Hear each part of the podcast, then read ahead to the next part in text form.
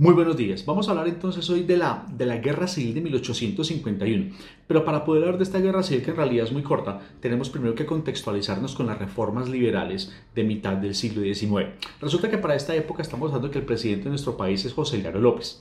Eh, José Hilario tiene una, una, un pensamiento liberal radical y gracias a, eso se, se, establecen estas reformas que lo que van a hacer o el propósito central es eliminar por completo, digamos, las viejas estructuras que aún quedaban de la colonia española en la República. Y de, de eso se trata precisamente, de, de, de remover por completo eh, esos viejos sesgos que, que quedaban del gobierno español son impulsadas específicamente por una nueva, digamos, eh, vanguardia que tenemos de, de, nuevos abogados que salen del país, que ellos estudiaron en el Colegio San Bartolomé, que particularmente es el colegio más viejo que tenemos en nuestro país, fue fundado en 1604. Y estos nuevos abogados, esta nueva vanguardia de nuestro país, conforma lo que se conoce como los Gólgotas, o más bien como la vanguardia del, del, de ese liberalismo, del partido que apenas están haciendo junto con el Partido Conservador, que ambos están haciendo en, en el momento.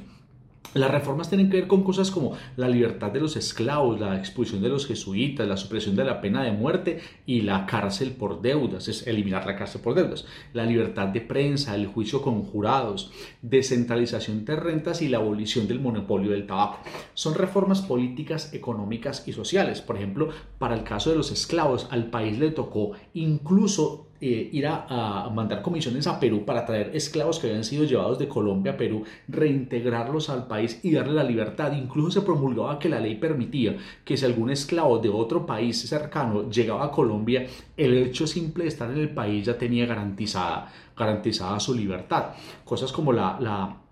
la eliminación del monopolio del tabaco era preocupante porque desde la colonia en España era la que dominaba el mercado del tabaco y después fue el gobierno el que dominó ese mercado y las rentas eran tremendamente importantes para, para el país y fue muy preocupante el hecho de, de, perder ese ingreso, pero igual se impulsó por la necesidad que tenía que los campesinos que se dedicaban a esto cambiaran, eh, digamos, la dificultad, la enorme cantidad de dificultades que habían producido, entre otras cosas, la, la revuelta de los comuneros, porque la revuelta de los comuneros tiene que ver específicamente con, el, con, con los, eh, los, las personas que cosechan el, el tabaco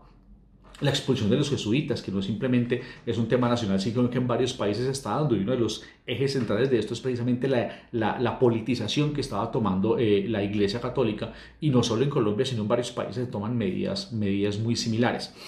El tema es que a mucha gente no le gusta, y sobre todo personas del Partido Conservador, que de una u otra forma se veían beneficiados por continuar con, la, con el régimen español o con el régimen administrativo español, aún teniendo una república completamente libre e independiente, y por lo tanto se van a levantar, no les va a gustar, y ocurre entonces que, hay un levantamiento eh, de Sergio Arboleda que intenta tomarse eh, pasto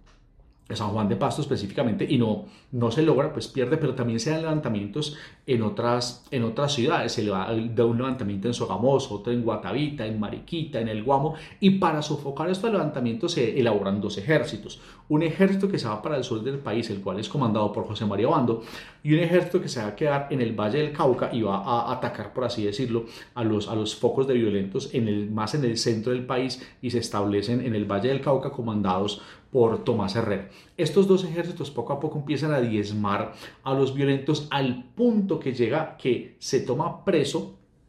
a Mariano Espina Rodríguez, que específicamente es el fundador del Partido Conservador, el que se considera el alma de esta revolución. Y como vieron que el líder de la revolución, el alma mismo del movimiento, ha sido apresado, muchos de los seguidores dicen, pues, pues aquí ya no hay nada que hacer, eh, entreguémonos y se acabó esta vaina. Aún así, eh, los enfrentamientos continúan hasta el 10 de septiembre en, el, en, el, en Río Negro, donde se da la última batalla y se termina el conflicto de esa forma. Muchos de los combatientes fueron indultados para que se fueran para sus casas, me imagino, cultivar algo así por el estilo, y se da por terminado el conflicto. Pero